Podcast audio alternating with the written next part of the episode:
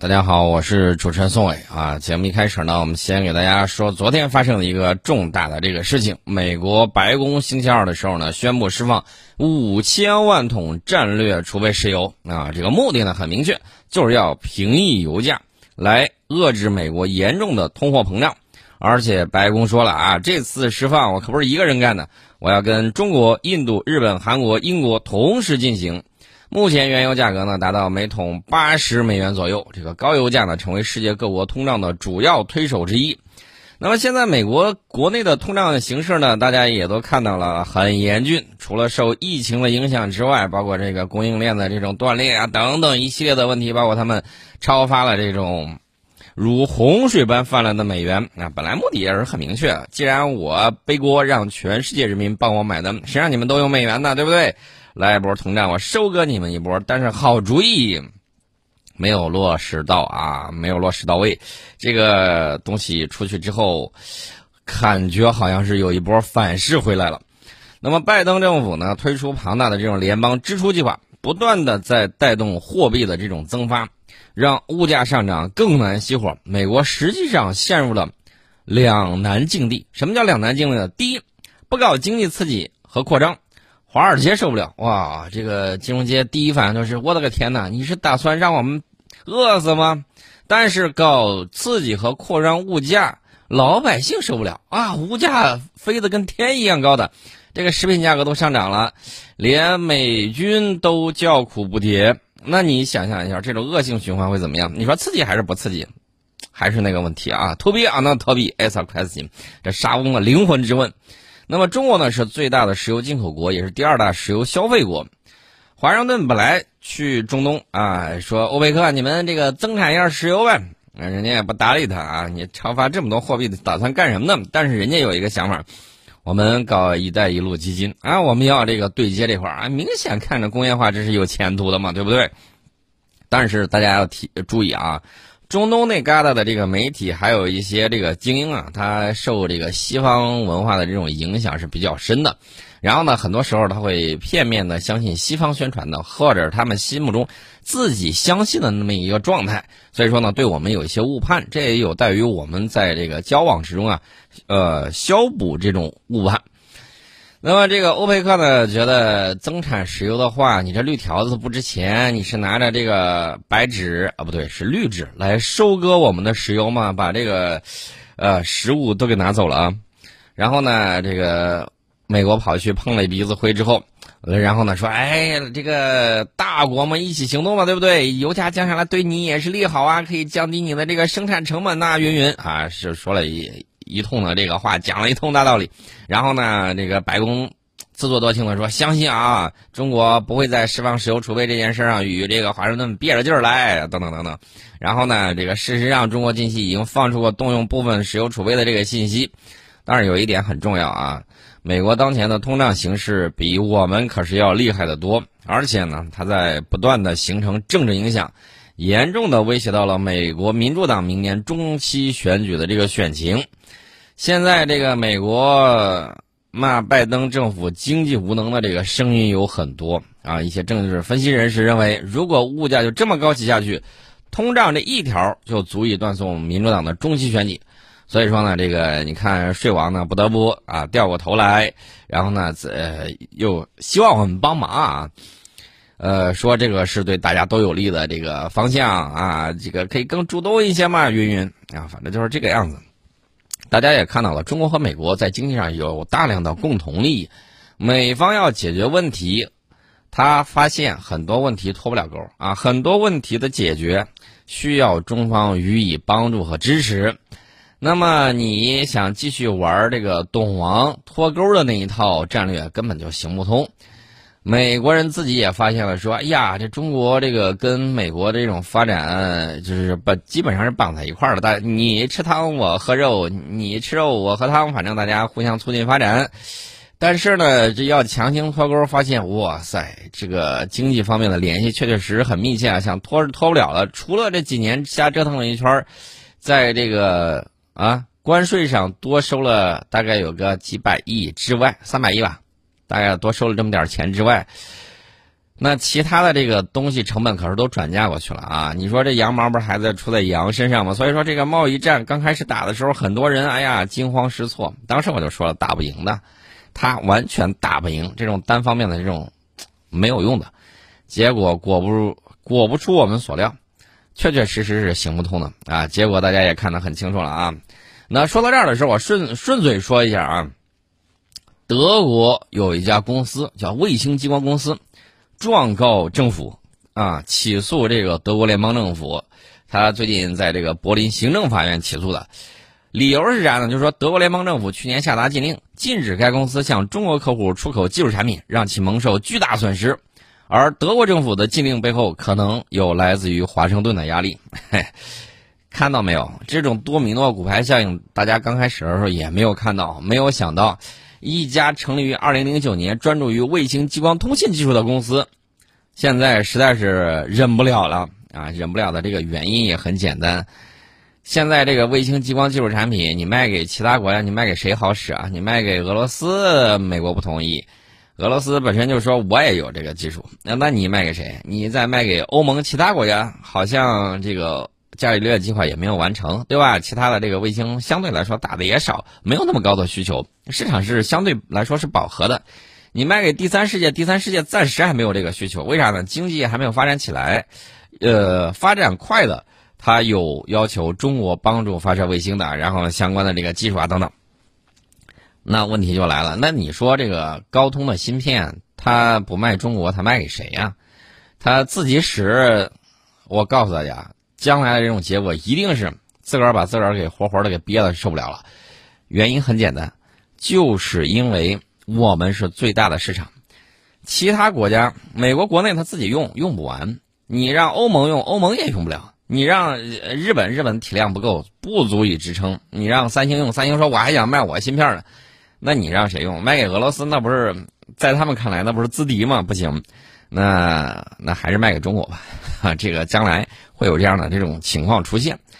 这一家激光啊，就是卫星激光通信公司呢，它本来计划是把卫星激光技术产品出售给中企，报批的时候，德国政府啊下达出口禁令，然后德国政府把该公司有关产品归类为两用产品，既可以民用也可以军用，说出口会影响国家安全。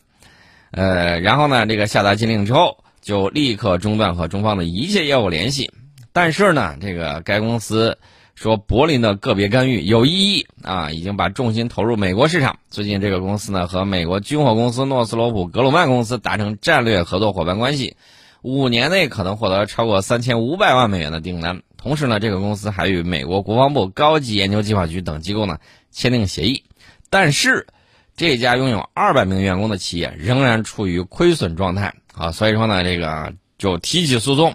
状告德国联邦政府，使其失去重要的中国销售市场，要求德国联邦政府给予赔偿。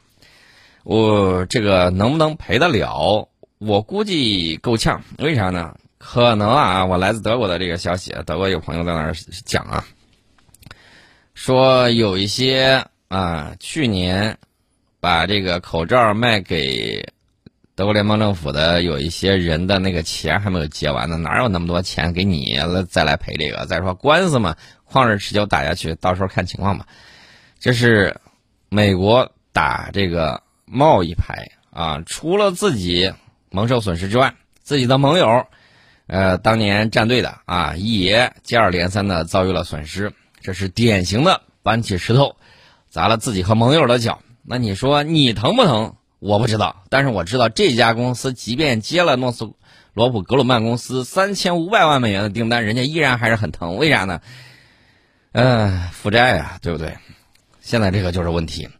那么美国呢，特别喜欢就是啊，世界上一有事儿，我他妈的航空母舰在哪里？你甭甭问你航空母舰在哪里，航空母舰有有这个染疫的，也有这个出事儿的，也有这个休假的啊，什么样都有。我要说一下我们的航母在哪里？这个九年之前的。十一月二十三号，国产舰载机歼十五首次在航母辽宁舰上成功起降，标志着中国航母的里程碑式的这个突破。那么这场战机与航母的双舰合璧，意味着中国的航母真正具备了战斗力。时间真的是如这个流水一般啊，转瞬即逝，九年的时间一晃而过。那么以舰载机为代表的中国航母战力有哪些提升呢？大家当然是非常感兴趣的事儿。大家先数一数我们的这个航母，有辽宁号，有山东号，然后至于零零三，大家都在网上都看到了，这个咱就不用多说了啊。这个我一直希望的是核电潭啊，这个具体看国家的这个需求啊。我一直希望是这个样子，这样的话起降的这个效率会大大的增加。除此之外呢，哎。你看那个电磁弹射发射火箭炮的那个概念，将来也会用到我们除航母之外的有一些导弹驱逐舰呐，或者说这个导弹护卫舰上面啊，到时候那个攻击距离那是相当的啊，让人浮想联翩。我们说回二零一二年的十一月二十三号，哎，大家不要忘了，在之前一年的时候，我们这儿是出现了我们的这个歼二零啊，当时。这个戴明农啊，成为第一个驾驶歼十五战斗机在辽宁舰航母上成功，呃，阻拦着舰和滑跃起飞的飞行员。而这一天共有五架次的起降飞行训练，五个飞行员全都顺利完成了这个舰载机的起降。在之后的九年时间里面，国产航母舰载机呢在不断拓展实战技能。我记得在战略忽悠局。第二季的时候，我曾经在二零一七年一开春儿，我就写了一篇文章，讲到了这个夜航的这个情况，夜间的舰机起降啊。后来那篇文章不好意思被下架了啊，这个可能说的比较敏感了一下啊。那么在这之后的九年时间里面，二零一二年，呃，九年时间里面，我们。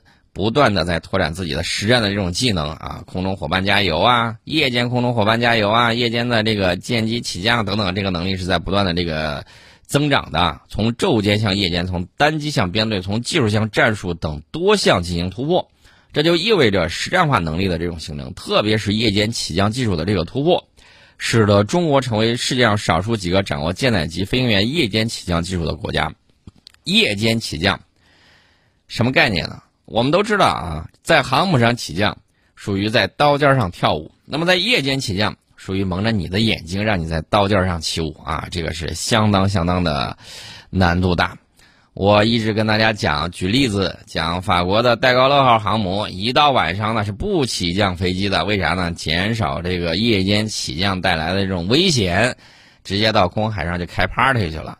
啊，这是法国航母，但是美国航母可不一样啊。美国航母昼夜三班倒啊，这个可以连续起降战斗机，这个战斗能力还是非常强的。这一点大家也要注意到。